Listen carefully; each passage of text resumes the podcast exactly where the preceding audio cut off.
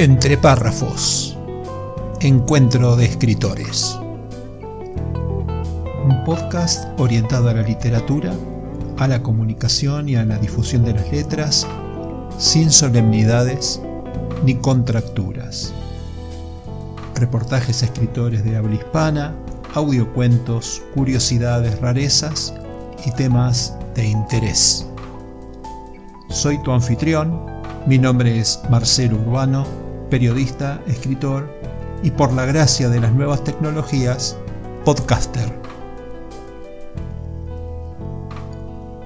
Entre párrafos. La parte divertida de las letras.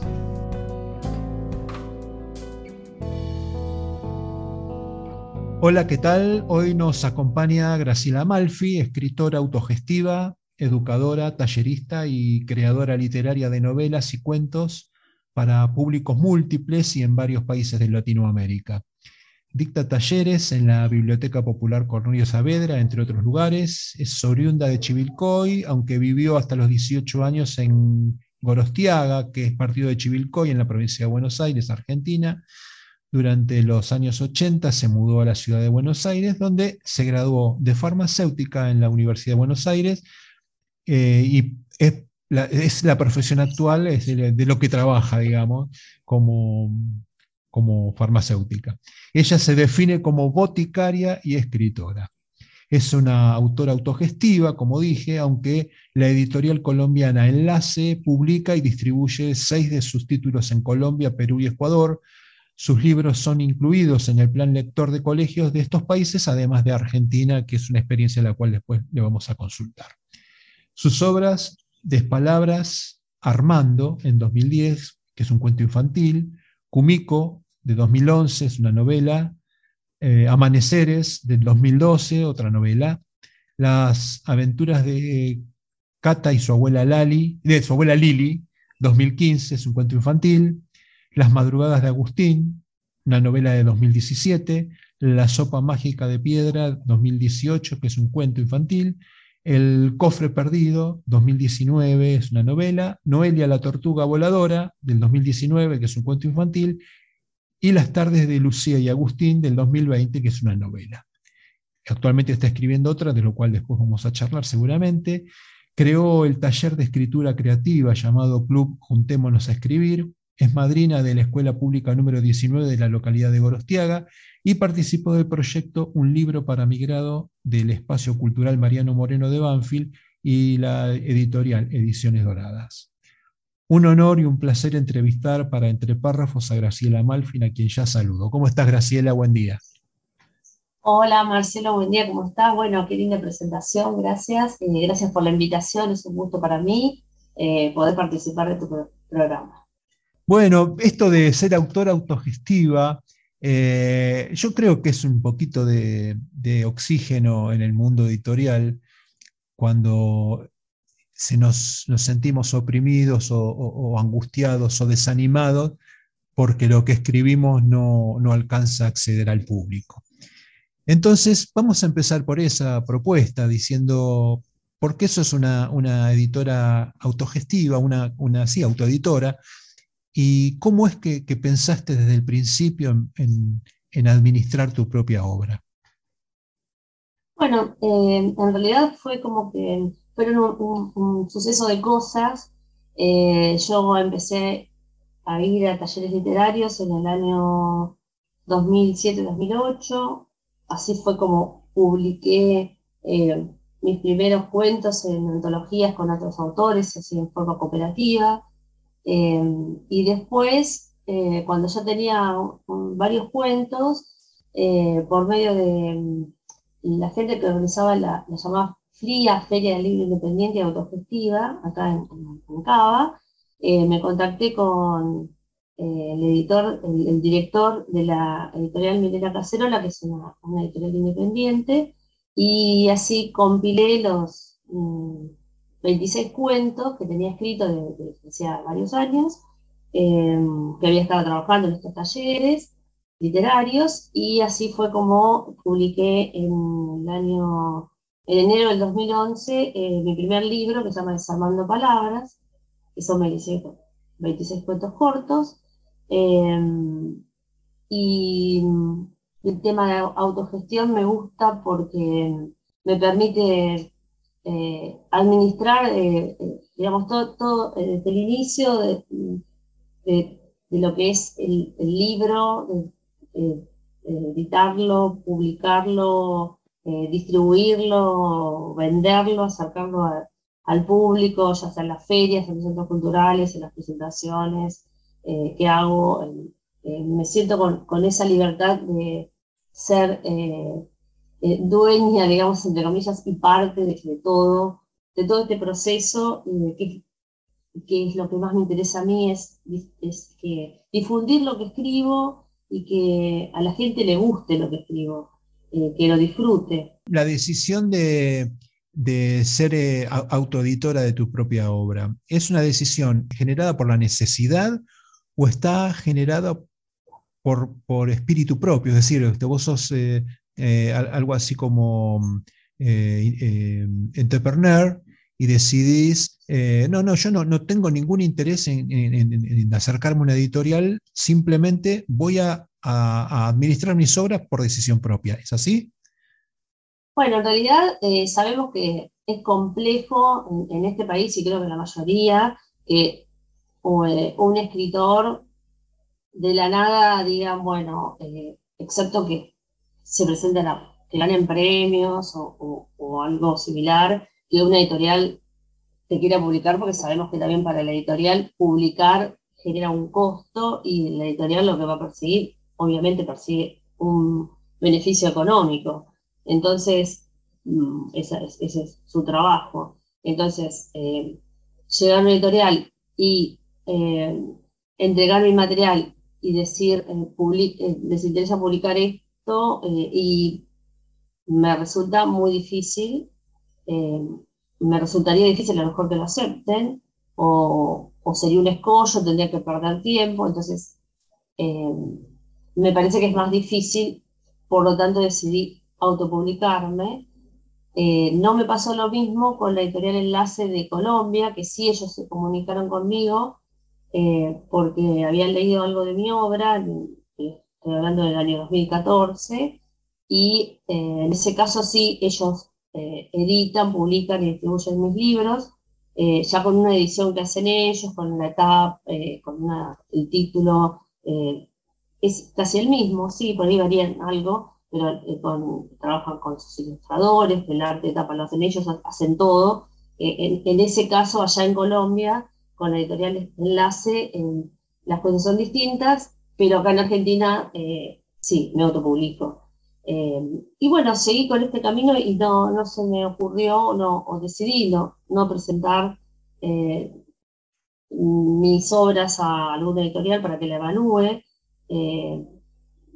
tal vez porque, bueno, este camino autogestivo me, me permitió hacer esto que hago de ir a las ferias, de contactarme con la gente, tener esa libertad que si uno está atado en editorial no la tiene. No digo que eh, no sea eh, lindo que una, editorial te publique y que, que va todo, pero bueno, yo me siento cómoda hoy por hoy en este, en este círculo de la autogestión. Lo disfruto Ahí hay un espíritu. Yo la primera vez que supe de vos eh, fue en, la, en una feria de artesanos y de gente de la cultura social, digamos, que yo también estaba vendiendo mis libros en un stand cerquita del tuyo.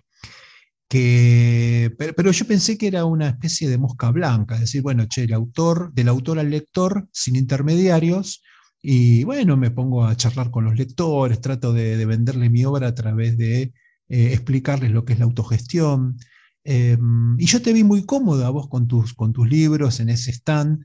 Eh, me pareció que había cosas en común. Yo te quería preguntar cómo, qué, es lo que hablas con tu, cómo vendes tus libros, cómo, cómo, qué, es lo que, que entable, eh, entabla la charla con tus lectores potenciales en, esa, en ese tipo de ferias.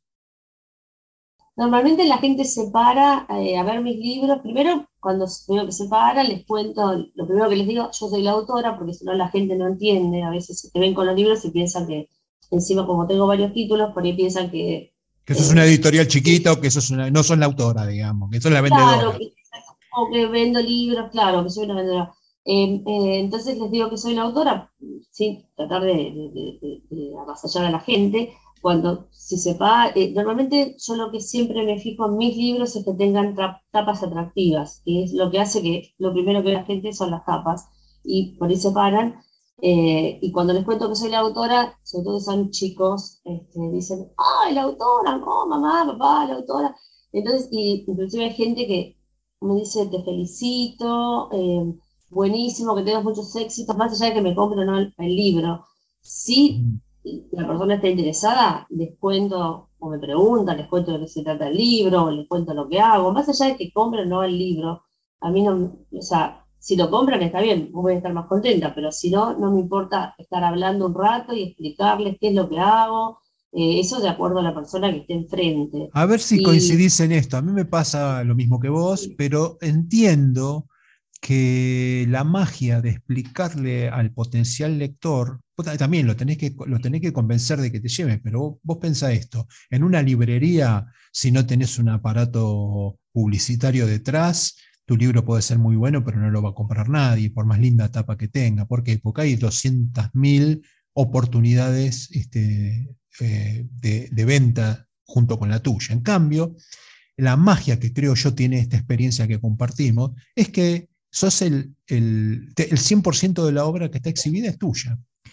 Y nadie va a defender mejor que vos tu trabajo. Con lo cual, cuando le podés explicar al lector potencial que quién sos, cómo lo haces, lo que cuesta eh, para un escritor poder llegar al lector, creo que genera un feedback, una magia. Yo este, cuando consigo que el lector me pregunte, yo vendí el libro. Y no es porque sea vendedor o no, porque, eh, pero lo que sí entiendo es que si el tipo me abre la puerta para meterme, eh, para meterme en, su, en, su, en sus ganas de, de, adquirir algo, este, yo creo que esa batalla la gana. No sé si te pasa también a vos.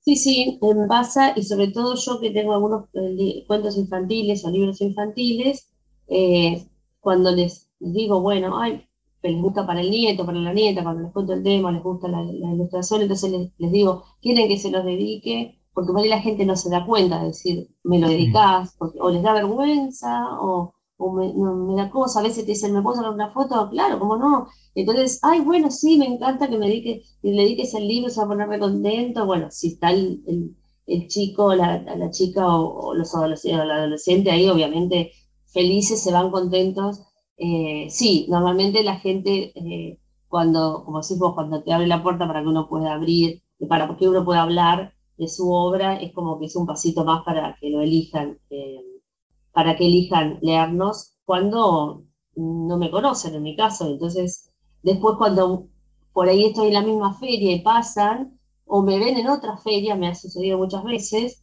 dicen, ah, yo este libro lo tengo, gente que pasa y que me dice, este libro yo lo tengo, antes me lo regaló, qué bueno, le digo, ¿yo te gustó? Sí, bueno.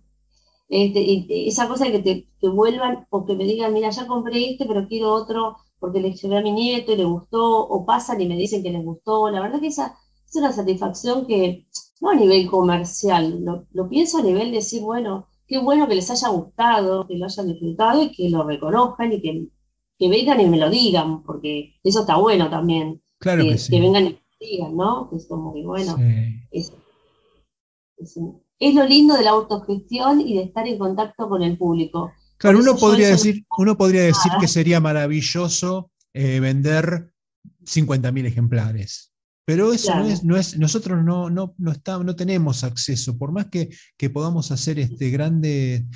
Eh, eh, el mundo editorial tiene como algunas, algunas reglas que uno no, no puede compartir, porque cuando, a ver, vos mandás tu, obra, yo acabo de publicar mi, cuarta novela, y la verdad es que he mandado a, editoriales que no me han dado bolilla, y como te contaba ayer, este, bueno, en la última, ahora estoy esperando una respuesta de la única que me abrió la puerta para que le mande el texto, ¿sí? ¿Por qué? Porque eh, como se trata de un mercado editorial, el mercado en, el, más ácido de los, de los términos, eh, ellos necesitan negocios, no obras. entonces este, eh, requieren de ciertas seguridad, de cierta garantía de lo que van a publicar, lo van a vender en una cantidad suficiente como para que el negocio de ellos continúe, lo cual no es bueno ni malo, simplemente es un, dato de la realidad. Y para nosotros, para nosotros este, desarrollar pagar nuestra propia edición en, algunos casos, este, o apelar a alternativas, por ejemplo, Amazon para llegar a Europa y todo eso, este, bueno, es un poco lograr que el ingenio de comunicar nuestra obra a los demás. Y en este punto me parece interesante que nos cuentes cómo haces para comunicarte desde las redes y desde tu página web con tus lectores.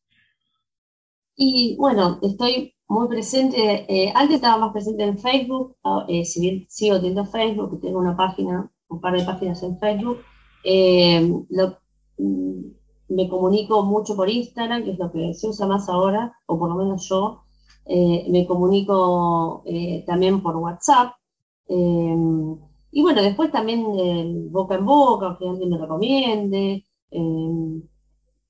digamos, bueno, por la página web también, eh, que la hice, bueno, hace un par de años y la verdad que está muy linda y entonces por ahí a la gente que no me conoce me mando directamente el link de la página web, que en esa página web, eh, que de paso, por si me llego a olvidar, te, lo, te la digo para que...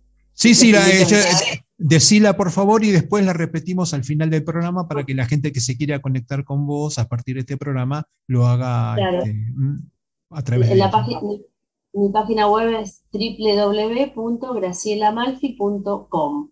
Eh, y en la página web, bueno, ahí me presento y ahí están todas mis obras, más todo lo que, lo que fui haciendo y algunos programas, también algunas entrevistas, radiales y o escritas. Y también, eh, si entran a mi página web, que se pueden suscribir eh, gratuitamente, que los invito a suscribirse, yo les em, escribo normalmente uno o dos newsletters por mes entonces los suscriptores lo reciben, que tienen que ver con eh, cosas literarias o con cosas que hago yo, por ahí elijo algún escritor que me guste y hablo de, ese escritor, de su obra, trato de que no sean los escritores tan conocidos, porque la idea sería que la gente los conozca. Eh, y además, en mi página web pueden entrar a la, sección de libros y eh, leo de cada uno de mis títulos eh, tengo un audio grabado de un minuto, dos minutos, como para que la gente pueda decir, bueno, no solamente veo la tapa del libro y la sinopsis, sino escucho a ver de qué va el libro, eh, leído por la propia autora. O sea, leo un fragmento muy breve, como para que puedan saber de qué se trata el libro. Y es todo así en forma eh, autogestiva, bien autogestiva también la, difusión de, de mis de mis libros. ¿Estás presente vos o, usás los servicios de un, de un manager? No, no, hago todo yo. Es, bien, bien autogestivo. Hago, todo yo por una cuestión económica, eh, por lo menos por ahora, por una cuestión económica. Prefiero, eh, lo, tengo lo hago yo, pero lo, lo, disfruto mucho. Lo disfruto, disfruto hacer un posteo, disfruto hablar con vos, por ejemplo, ahora. Eh, cómo, combinás, cómo combinás la tarea, la tarea de escritora, la tarea de webmaster y de redes sociales con tu oficio de farmacéutica? Bueno, yo trabajo en, un hospital público acá en Cava eh, y tengo un horario de, de, 7 de la mañana a 15, o sea que de lunes a viernes. Tengo toda la tarde libre, después a partir de esa hora y los fines de semana entonces es como que tengo bastante organizado el tiempo, eh, como para decir, bueno, después del, trabajo del hospital, eh, tengo todas las tardes para poder eh, ocuparme de lo que es literario, con los talleres, con mi tiempo también para escritura, con mi tiempo para ir a las ferias los fines de semana. No voy todos los fines de semana a las ferias. antes iba un poco más, ahora como que también me tuve que poner límites porque si no es como que también uno tiene el resto de la vida, que es la familia. Está bien, además tenemos que vivir. Para poder contar tenemos que vivir. Tal cual, tal cual. Bueno, te propongo la primera pausa y ya después a la vuelta charlamos de la obra. ¿Te parece? Muy bien. Damos un segundito.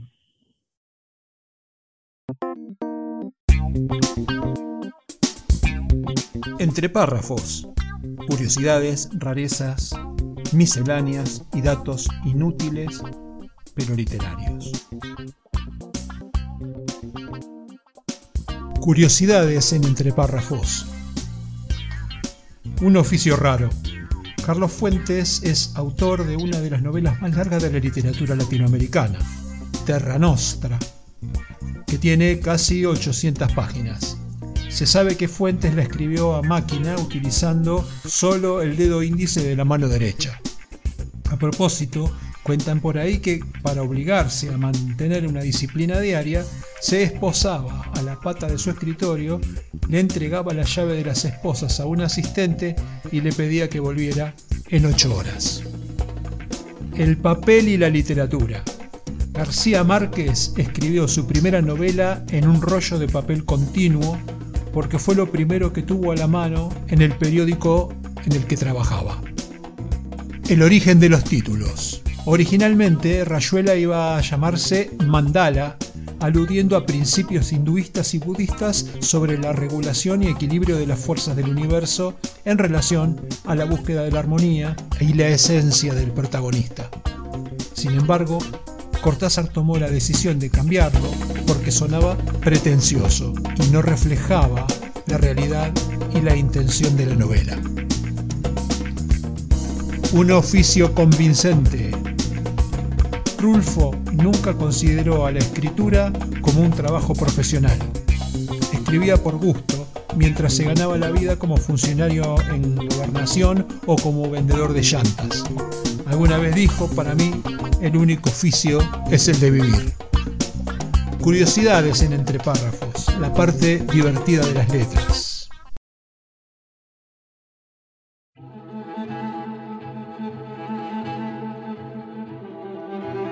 Hola, soy Marcelo Gabriel Urbano. Acabo de lanzar mi cuarta novela, La clave Muspelheim. Quiero invitarte a visitar mi sitio web marcelogeurbano.com.ar, Marcelo Urbano todo junto, donde encontrarás el book trailer de la obra y podrás descargar los primeros capítulos. Además, notas en mi blog y audiocuentos de regalo. Te espero allí.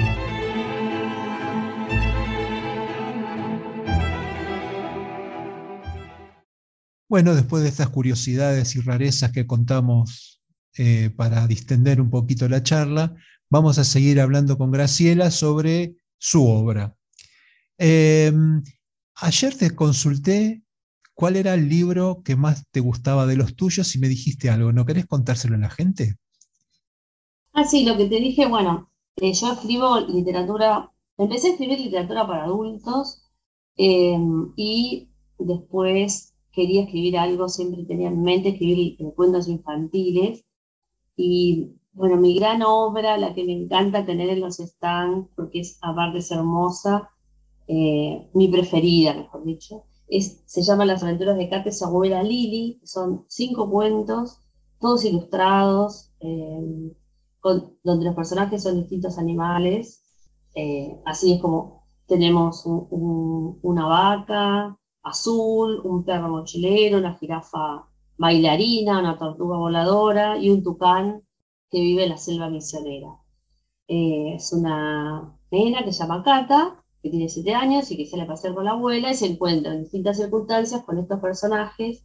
Y la verdad que a mí, o sea, todos los libros, por supuesto, que me gustan y, y los quiero y los disfruto escribiéndolos, pero este es como que es la joyita en mi stand para mí. Es como que en un momento había impreso, eh, sí, mandado imprimir determinada cantidad de, este libro, se me había, esto con, con, papel de ilustración, entonces el precio es un poco elevado. Eh, y cuando terminé, lo, había hecho 400 ejemplares y los vendí, eh, en un tiempo determinado, no me acuerdo, uno o dos años, y cuando se me terminaron no los pude imprimir por un tiempo porque la verdad que el costo del papel, no quería bajar la calidad del papel y el costo del papel era muy caro, bueno, como siempre. Eh, y bueno, después llegué a un arreglo con el, director de Minería Cacerola para que me pudiera, lo hicimos en vez de 24 por 24 porque el libro es grande, hicimos 20 por 20 para que sea un poquito más chiquito, pero siempre con la misma calidad de papel y de color de las ilustraciones y pude imprimir más y y, en esa época que no tenía ese libro, como que me faltaba algo en el stand, porque uno quiere a todos los libros y de repente te falta uno y como que decís, ay, eh, bueno, como que se sentía así que... Eh, y después, bueno, uno de todos los libros uno tiene su historia, ¿no? De cómo fueron, se fueron dando, cómo se escribieron, en qué circunstancias, entonces obviamente que tengo cariño a todos, pero si me decís elegí uno, y bueno, yo elijo, elijo ese ahora. Hay, hay una diferencia en el lenguaje entre el público infantil y juvenil y el público adulto. ¿Cómo te las arreglaste para, para encontrar ese, ese diálogo, ese, ese lenguaje tan diferente y para que se entienda, digamos, ¿no? Para que cada público objetivo se entienda. Mira, eh, primero que por ahí también es un mito esto de que escribir para adultos o escribir para niños es, es, distinto. Porque yo, ¿no? Es, mi opinión. Porque eh, no es que porque uno escriba eh, literatura para infantil, va a escribir al, al, niño o la niña, tenemos que tener el mismo respeto que a un adulto, en el, sentido de, de la literatura es la misma, se escribe de la misma manera, lo que difiere es que por ahí, en el caso de, este libro que, de que te hablaba, Las aventuras de Kate, su abuela Lili, como la que está contando la historia es la nena, que se llama Kate, de 17 años, yo me pongo en la cabeza de ese personaje que tiene 7 años y hablo como una nena de 7 años actual. Que hablaría con su abuela y le preguntaría cosas que te puede preguntar una nena que sale a pasar con la abuela, en este caso, ¿no? Eh, y no me, no me resultó difícil eh, en ese sentido escribirlo porque, por ejemplo, los dos libros, tres libros que tengo para preadolescentes, eh, los protagonistas tienen entre 11 y 12 años y yo tengo que ponerme en la cabeza de un chico de esa edad, cómo piensa, cómo hablaría, qué, cuáles son los términos que usaría, que serían distintos a los de un adulto. O sea, es como que los protagonistas, eh, los, protagonistas me van llevando a, hablar de tal o, de, determinada manera y a actuar como actuaría un protagonista de, 7 años o de 12 años o de 40 años. Entonces, para mí no hay eh, diferencia cuando voy a escribir algo, eh, porque me tengo que poner en la cabeza del protagonista y a lo mejor una novela para adultos también el protagonista puede ser alguien que está contando algo de cuando era chico y entonces va a estar hablando como cuando era chico, em, aunque sea una novela para adultos o un cuento para adultos. Y decime una cosa, ¿cómo juega la inspiración? O sea, ¿cómo jugás vos con tu creatividad? Ah, eh, ¿Hay estados de ánimo? ¿Qué te lleva a escribir al mismo tiempo? No al mismo tiempo, digo, pero me refiero a que sin, sin, sin solución de continuidad, escribís tanto para chicos como para adultos eh, eh, en, un mismo periodo, digamos, no es que vos abandonás alguno de los estilos o alguno de los públicos, en realidad escribís para ambos todo el tiempo. ¿Cómo juega tu creatividad y tu inspiración en todo esto? Em, en realidad yo, por ejemplo, ahora estoy escribiendo una la segunda parte de una novela que es para público juvenil y adulto, aunque ya los chicos a partir de 10, 11 años se la llevan porque es de misterio, terror y es lo que más les gusta a ellos. Em, terminé la primera parte, la publiqué en el 2019 y ahora a fin de año va a salir la segunda parte, si todo sale como tengo pensado. Ya la terminé, estoy corrigiéndola, ya está, ya está terminada, la, corregí 20 veces o 20.000 veces. Em, y bueno, en este momento el protagonista tiene, en la primera novela tenía 12 años, Bruno, y ahora tiene 14 en la segunda parte. Con respecto a los cuentos, me puedo, es como que me, me, puedo cambiar el cassette, no sé cómo decir, eh, y decir, bueno, estoy escribiendo algo para, para niños y me, me, escribo, me pongo en, en, la cabeza, en la situación de escribir una historia para un chico, eh, para un público infantil o para un público juvenil, o bueno, este, este, esta novela también es para adultos, no, no, no me cuesta no me cuesta demasiado eso, porque es como, como te decía recién, yo me tengo que meter en la, la, cabeza del protagonista y en la, según la edad que tenga el protagonista va a actuar, va a decir, va a hacer. Eh, lo que yo considero que es lo más adecuado. Trato de, ver, por ejemplo, cuando escribía Las madrugadas de Agustín y Las tardes de Lucía Agustín, que son dos, dos libros que, que, se usan acá, por suerte se usaron en un par de colegios y se usan ah, todavía en un par de colegios eh, de quinto a séptimo grado como, como material de lectura y que tuvo mucho éxito allá en Colombia y tiene, por suerte, en los colegios. Eh, yo trataba de observar, o, bueno, primero, cuando lo empecé a escribir el primero, todavía tenía mi hijo, más o menos, tenía 12, 13 años. Después, la novela no la terminaba, me va creciendo, me en otro sobrino. El, el, la, el, último que hice, le pregunté a mi sobrino más chico, que ahora tiene 18, pero en ese momento tenía 14, y le digo, mira, o 12, le digo, necesitaba algo de, que pasara porque el chico Agustín estaba jugando al fútbol y le pasaba algo, se, se lastimaba, le digo, es verosímil que pase tal cosa, ¿qué te pasa vos que juegas al fútbol? Entonces, bueno, mi sobrino me dijo, sí, tal cosa, puede pasar que te, no te lastimes tal tobillo, no me acuerdo en ese momento. Y bueno, eh, trato de hablar con, con, con personas que, que tengan que ver con lo que estoy haciendo, eh, que me puedan dar una idea o me digan si esto es posible, porque lo, fundamental en, cualquier obra que uno haga es la verosimilitud, o sea, más allá de que uno entre, en el caso del infantil, eh, puedes entrar a un mundo mágico, eh, pero vos, vos lo llevas de la mano al lector, no lo estás engañando, el lector entra a ese mundo mágico porque hicimos como un pacto, vamos a entrar acá y yo te cuento que la tortuga es voladora y que te lleva, y te lleva, y te lleva acá a dar una vuelta, pero no le estoy mintiendo al lector eh, porque hicimos ese pacto entrar juntos a ese mundo y de salir juntos. Eh, trato de preguntarle a la gente, por ejemplo, en el cofre perdido, que hay algunas cosas que tienen que ver con la novela, la primera parte de esta segunda que voy a sacar ahora este año. Eh, me metí en algunos temas que yo no, conocía demasiado, como el ocultismo, porque bueno, me fue llevando, a mí me va llevando la, escritura, sobre todo en una novela cuando es más, más largo y te va llevando y decís, pero yo pensaba ir por acá, pero por el otro lado. Entonces le pregunto a gente que tenga que ver y googleo mucho. Ahora nosotros tenemos la oportunidad que no tenían los, los autores o los editores hace 100 o 200 años o más, de entrar a, a googlear y, y, y, y, lees temas que a lo mejor no, no, son, no los conozco tanto. Entonces uno va googleando, y es como si vas investigando algo que es histórico, ¿no? Entonces, tenés la posibilidad de de ver esas cosas y de poner cosas que sean verosímiles y si hablo de, de alguna ciudad o si hablo de algún acontecimiento que, que, es histórico, de, alguna, de algún elemento inclusive eh, que aparece en la novela, tengo que saber de dónde salió, por qué se dijo tal cosa. Y esta novela, por ejemplo, El cofre perdido, que está, eh, eh, digamos, se, se, narra, el narrador la narra en el, en el, en el año 1990, y bueno, yo tengo que ver qué cosas existían en 1990 y no te voy a, decir eh, que, estaban mandando un WhatsApp porque te voy a estar diciendo algo. que no, claro, no existía.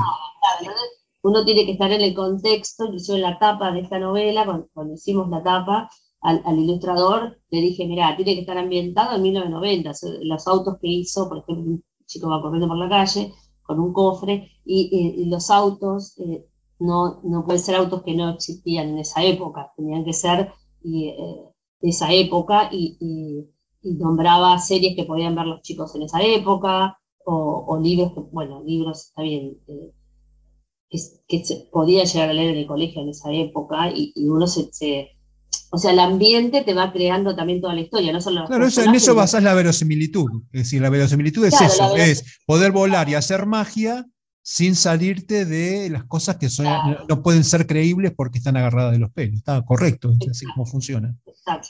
Así es como yo lo veo, ¿no? Como yo trabajo. Sí, ah, y cómo te la. Ahí diste en la tecla con un tema de consultar a al, al, público equivalente, y al mismo tiempo me preguntaba, bueno, ¿cómo haces para corregir y si usas eh, lectores testigos? Eh, la corrección la haces vos o se lo das a un profesional. Y tu público testigo antes de lanzar, ¿lo haces con amigos, con parientes, con gente de la misma edad que estás escribiendo? Contame un poco eso.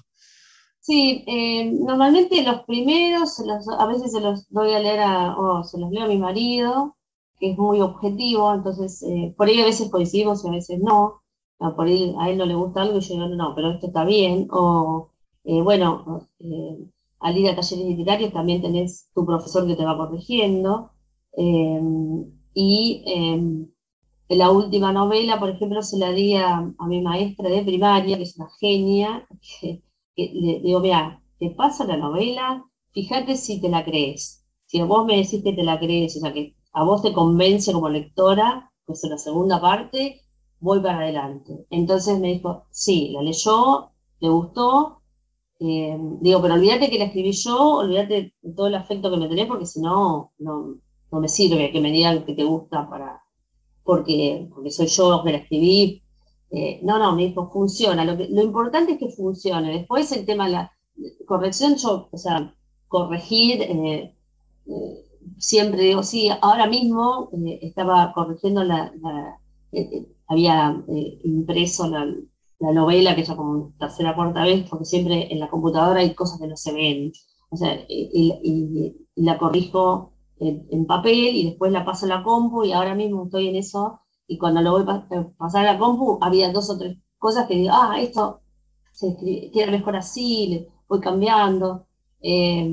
pero siempre trato de de ver que funcione. Lo más importante es que funcione la, que funcione la, digamos, la historia que uno, que uno cuenta, que sea verosímil, que, que funcione en el sentido que que tenga un sentido ser contada, ser narrada. Y respecto de la, de la gramática y la ortografía, todo eso no, no, no Los, un profesional, el servicio no, profesional. No, porque eh, tomé un, curso, eh, fui muchos años un profesor que, que aprendí un montón Em, y, la verdad que no, para eso no, eh, lo hago yo. Em, en, la última, el, cofre perdido, como lo hice con una editorial un poquito más grande, este libro sí está en, en en el Ateneo, en toda eh, y en, Cúspide, el cofre perdido. Eh, sí, ellos tienen correctores, pero em, no fue mucho lo, que... No, casi no lo usaron porque lo, lo había corregido con, el profesor que tenía, eh, con el que tomaba mis talleres literarios, eh, y bueno, y, al, y bueno, uno va aprendiendo cosas y, y, bueno, por ahí... Yo, eh, en, ese, en ese sentido yo invierto, por ejemplo, yo no, soy una persona que escribe sin falta de ortografía, que conjuga bastante bien, que, que entiende bien las reglas gramaticales, sin embargo, veo en la, en la corrección, eh, en los servicios de corrección, que entre paréntesis el mío es la, eh, Córdoba Correcciones, que son excelentes personas y excelentes profesionales, este, ellos se encuentran cosas que a mí se me escapaban. y ah, que, por, ejemplo, el, eh, por ejemplo, las conjugaciones, cuando vos, vos querés en mi caso yo quería jugar con la conjugación de los verbos en un mismo párrafo. Entonces, este, la mirada de un tipo profesional dice, no, vos no sos Borges, vos no le escribís a, vos tenés un público distinto, vos lo que tenés que hacer es tal cosa. Entonces, este, eh, sin, sin, tocar la, la médula, el alma de la, de la, obra, corrige técnicamente algunas cosas que te benefician porque si no, lo que puede suceder es que al lector lo eh, lo confunda, le confunda esto de, usar dos distintos tiempos, por más que tengan coherencia, dos distintos tiempos, o algún otro juego gramatical que quieras, o, la, alteración de, las reglas eh, gramaticales, este, todo eso está, no es para el público que a lo mejor al que yo le estoy escribiendo y eso lo ve el profesional. Entonces, eh, a mí me sirve mucho eso. Es una inversión para mí que termina dando el resultado de una mejor obra. A, vos no te sucede eso.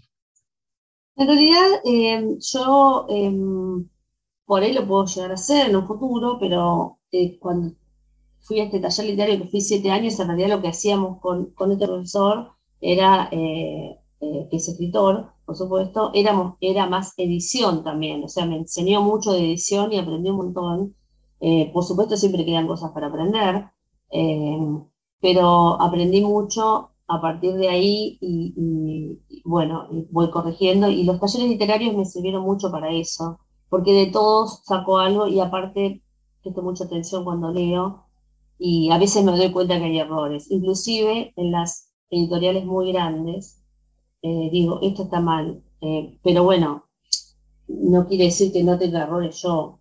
Te digo que me fijo en eso, pero no por la maldad, por decir, a ver si encuentro un error, sino porque quiero escribir mejor y entonces cuando tengo alguna duda a veces veo, digo, ah, eso se escribe así, o no, esto está mal. Eh, cuando lo tengo bien claro. Hay veces que me surgen dudas y que digo, ¿cómo se escribe? Y yo lo escribo de una manera y la próxima, ah, no, era así. Em, digamos, para que quede mejor o para que suene mejor. Y lo fundamental, que es lo que aprendí siempre y siempre me enseñaron los talleres literarios, fue a leer en voz alta, porque no hay mejor manera de corregirse que leyendo en voz alta, porque ahí es cuando te suena una, una rima, cuando suena mal una palabra, cuando decís, bueno, eso, esa es mi metodología de trabajo, ¿no? Eh, leer en voz alta cuando corregís un texto es fundamental. Eh, y yo cuando doy los talleres literarios siempre se los digo a mis alumnos. Eh, leer en voz alta es, es, porque ahí se detecta la musicalidad de la, del texto. Al leer en voz alta es como te va llevando, es como que uno tiene que intentar de que que nunca se pierda esa música, digamos, entre comillas, o que, lleva el texto, que no se corte, porque si se corta es como que el lector no sé si sigue leyendo, es como que, que nos pasa a nosotros cuando leemos también.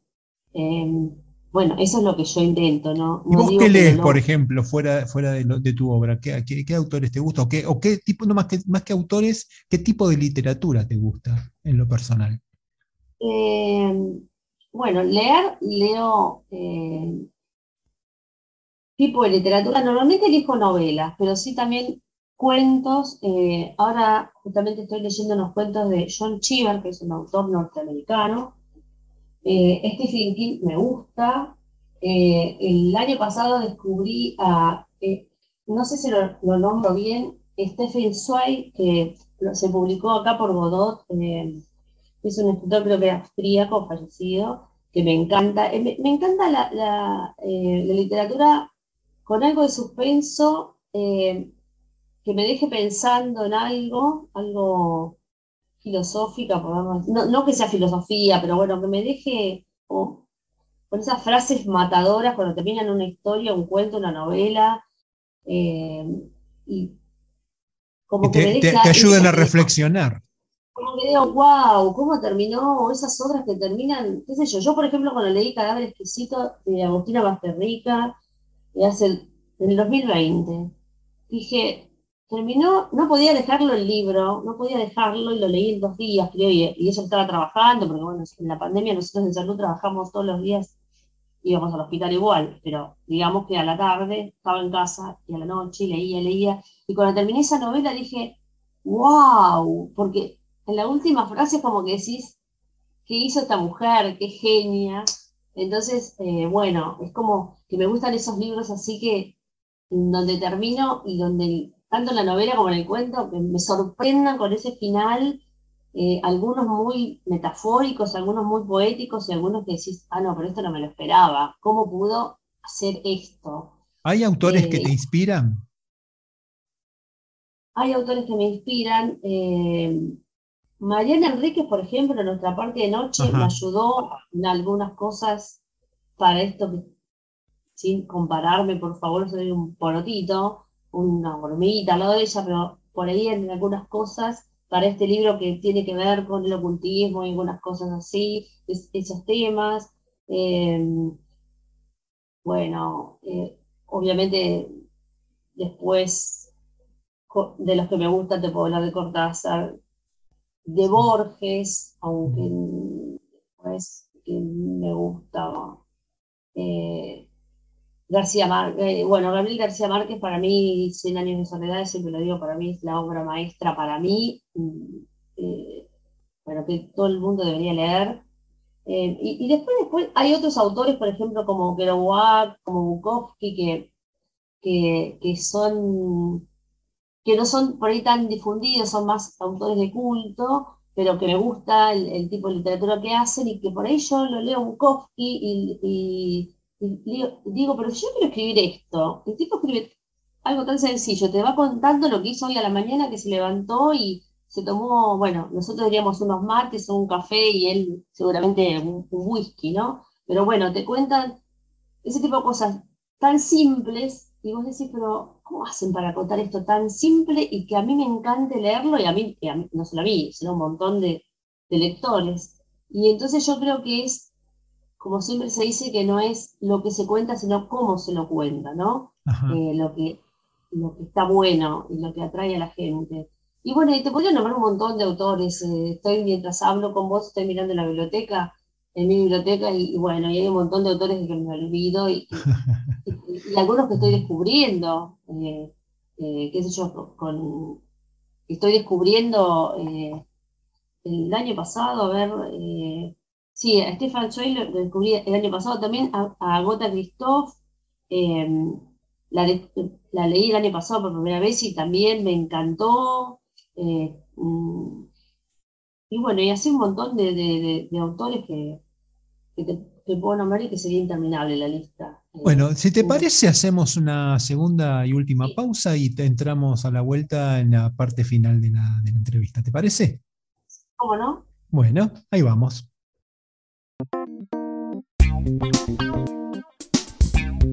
Entre párrafos, curiosidades, rarezas, misceláneas y datos inútiles pero literarios. Frases célebres en entre párrafos. Analfabetos. El poeta brasileño Mario Quintana escribió, los verdaderos analfabetos son los que aprendieron a leer y no leen. Sobre cómo te tomas la vida. Elbert Green Husband el director, editor, artista y filósofo estadounidense exponente del movimiento Arts and Craft, dijo alguna vez, no te tomes la vida demasiado en serio, no saldrás de ella con vida. Inmortalidad. Woody Allen dijo, no quiero alcanzar la inmortalidad a través de mi trabajo, la quiero consiguiendo no morir. Definiciones. El célebre escritor peruano Alfredo Bryce Echenique dijo, el escritor es un hombre sorprendido. El amor es motivo de sorpresa y el humor un pararrayos vital. Frases célebres en entre párrafos, la parte divertida de las letras. Seguimos con la autora Graciela Amalfi, este, entramos en la etapa final de la, charla y bueno, nos, nos eh, falta saber sobre tus talleres. ¿Por qué no nos contás un poquito primero los inicios de tus talleres y, qué era lo que, lo que imaginaste el día que los lanzaste? Y luego el proceso, si se fue pareciendo a ese objetivo y en qué situación están hoy. Bueno, mis talleres eh, empecé a darlos, siempre tenía ganas de dar talleres. Eh, a mí siempre me gustó la docencia, nunca la ejercí, pero bueno, me gustó siempre eh, por ahí cuando con mi carrera universitaria, por ahí daba algunas clases de química, algunos hijos de amigas cuando tenían algún problema en el colegio y, me apasionaba. Y lo de los talleres literarios, bueno, surgió como idea, venía surgiendo eh, hace seis o siete años hasta que un día dije, bueno, me, lanzo y pruebo y, porque me gusta y, y empecé en el 2000, hace cinco años, eh, mis talleres literarios se llaman Club Juntémonos a Escribir y em, tengo talleres en este momento para adultos mayores, bueno, más 60, eh, más 60 años, pongo, y para preadolescentes. Em, ¿Son talleres virtuales o, presenciales? Eh, los de, no, no, son eh, los de niños, los de los chicos, eh, tengo uno de preadolescentes que lo doy en la biblioteca conmigo Saavedra, que para chicos entre 9 y 11 o 12 años, para primaria. Después tengo uno virtual para los preadolescentes que funciona los martes, que ahí tengo vacantes todavía los martes, de 18 a 19 30, para chicos entre 13 y 16 años eh, estos chicos vienen trabajando, algunos vienen trabajando conmigo desde hace tres o cuatro años y, son ellos los que me insisten conseguir, conseguir con el taller. Y eso también es otra cosa que está, está bueno. Y, para adultos mayores, en este momento estoy dando eh, en forma presencial en el Alambique, que es un teatro y centro cultural en Villa Corredón, eh, que está en la calle Gribeo Casi Constituyentes, y también se formó un grupo re lindo. Mis grupos no son de mucha cantidad de personas, máximo son ocho, eh, de ahí o menos, porque máximo ocho personas, porque no se puede trabajar con mucha gente porque ¿qué hacemos? Nosotros, yo les doy las consignas de escritura, le escriben y después todos leen, no es que lee uno o dos, todos leen lo que escribieron.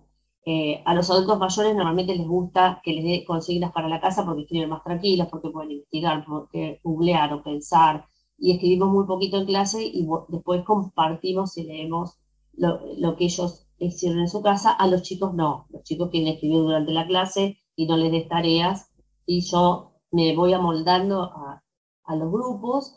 Y la verdad que fue, es una linda experiencia, es una linda experiencia cuando la gente vuelve. Eh, y se parece a, el resultado, ¿se parece a lo que vos soñabas con el curso, con, la, con el taller? Sí, se parece, se parece, sí, porque es escritura creativa a partir de consignas, en donde después hacemos devoluciones. Tengo grupos en donde tanto los chicos como los adultos son muy respetuosos. Eh, es una consigna que yo les digo, o sea, cuando iniciamos el taller, eh, acá nadie viene a evaluar a ver quién escribe mejor, ni eh, quién lee más lindo. Lo importante es que escriban y que disfruten escribiendo, porque lo importante es eso, disfrutar escribiendo, que es lo que te debe pasar a vos. Cuando uno escribe es como que yo puedo estar con el ánimo, no sé, a veces con el tema de la pandemia y volví del hospital cargada con un montón de problemas o de cosas o de incertidumbres, ¿no? Que nos fue pasando, sobre todo el primer año cuando no, estaban las vacunas. Y, la verdad que hacía vivos en Instagram en esa época, a la tarde, y, y me transformaba en otra persona. O sea, en los vivos de Instagram leía algo, y entonces mis amigas, que por ahí me habían visto a la mañana, re preocupadas, o estaban preocupadas por otras cosas, me decían, ¿cómo haces? Y como me transformo eh, eh, cuando leo o, cuando escribo, o en este caso cuando hacía esos vivos, me, me, llena tanto el alma que me, me cambia, me cambia la energía, digamos, me positiviza. Sí, sí, parece ser que la, que, que la enseñanza tiene como un poder mágico. Cuando conseguís sintonizar, en realidad cuando sos focos de sintonía, es decir, si vos lográs que tu gente, que la gente a la que le das una, charla, sintoniza con vos, hay como cierto, e, esa simbiosis genera cierta magia. Es decir, y bueno, la satisfacción es el resultado.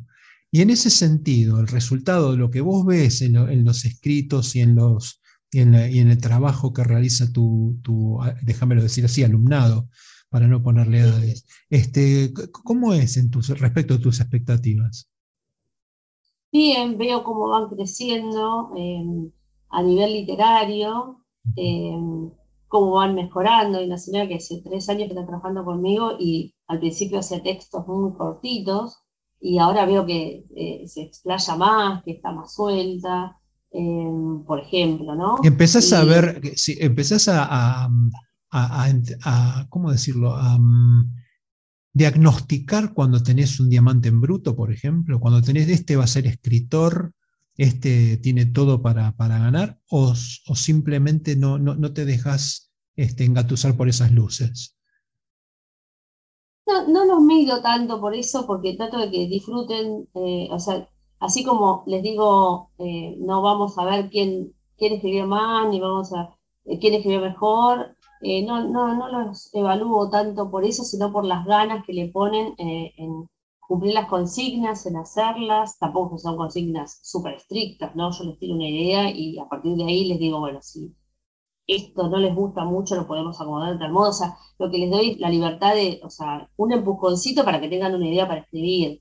Y, pero no, no, no estoy evaluando tanto en decir, sí, si bien hay gente que por ahí decís, bueno, sí, eh, por ahí esta persona tiene más perfil, pero bueno, yo creo que todo, eh, uno va creciendo y va aprendiendo, entonces eh, todos pueden llegar a un determinado lugar si se lo proponen, eh, si, escriben, si, aprenden, como hacemos todos. no es que eh, algunos tendrán más facilidad que otros, pero bueno, el que no tiene facilidad, si pone empeño y pone trabajo, eh, puede llegar a, escribir igual. Eh, no sé si la gente que va a un taller de, escritura creativa así inicial, como los que doy yo, tiene afán de decir, bueno, quiero publicar un libro. bueno, pero en tu caso se dio, digamos, ¿sí? Vos empezaste en los, en los talleres literarios. En mi caso se dio. ¿Mm? Sí, en mi caso se dio. Eh, no encontrás un discípulo en ese sentido todavía. No, no en los adultos, por ahí eh, los chicos, eh, pues sí, pero también los chicos lo hacen para disfrutarlo, que a mí es lo que más me gusta, eh, que disfruten el momento y, bueno, si después la vida les va, los va llevando por, el camino de la escritura y decir, bueno, lo hago, por supuesto que estaría re feliz y re contenta de que así fuera y los acompañaría todo el tiempo que, que pueda, ¿no? Te pediría para que la gente que se quiera conectar con vos le repitas tu página web y cómo te encuentra en redes sociales y si querés darles el, email para que se comuniquen con vos. Sí, si entran a mi página web es www.gracielamalfi.com. Ahí tienen todas las redes sociales, tienen mi mail, por ahí es más fácil que entren ahí. Igualmente en Instagram me siguen como arroba Siempre me van a ver con un sombrerito, porque yo siempre uso un sombrero eh, cuando hago mis actividades literarias, eh, porque bueno, fue, es mi logo y es eh, el sombrero boticario, como así lo llamo, y me siento identificada con eso, porque, con ese sombrero, porque siempre lo usé y es como parte de, de mi, de mi obra literaria, digamos, por decirlo de alguna manera. los invito a que se suscriban a mi página web, eh, que puedan escuchar los libros, eh, los, textos que leo ahí. Eh, y bueno, y que me sigan en las redes sociales. mi mail es gracielaamalfi.com, pero si entran en la web está todo, inclusive el teléfono, así que si alguien quiere preguntarme por los talleres o por los libros, yo atiendo todo, contesto todo, sin ningún problema. Eh, sobre todo en Instagram, no tanto en Facebook, porque no estoy tanto en Facebook, pero estoy, pero por ahí eh, no estoy tan pendiente. Pero no tengo problemas si alguien me quiere mandar un WhatsApp y preguntarme lo que quiera, eh, siempre dispuesta. Así que. Graciela, un verdadero placer y una linda charla que tuvimos. espero que te haya pasado lo mismo. Estos encuentros de escritores funcionan así, en realidad es este, dos personas eh, unidas por la pasión por la literatura, que puedan charlar de, estas cosas y ayudar a inspirar a otros en nuestra misma situación que no tienen tanta suerte. Así que te agradezco muchísimo. Gracias Marcelo por la invitación y la verdad que sí, lo pasé muy lindo y espero que la audiencia eh, disfrute esta charla que, que hemos tenido. Así que bueno, muchas gracias. Bueno, gracias a vos. Hasta la próxima. Nos estamos viendo. Chau, chau.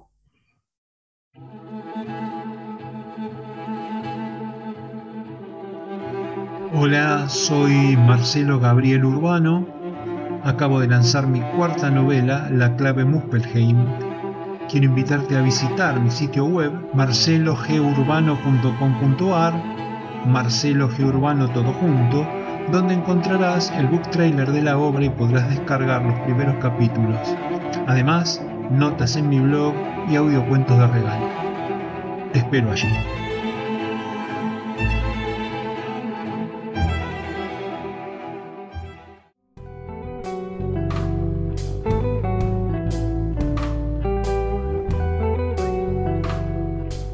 Entre párrafos.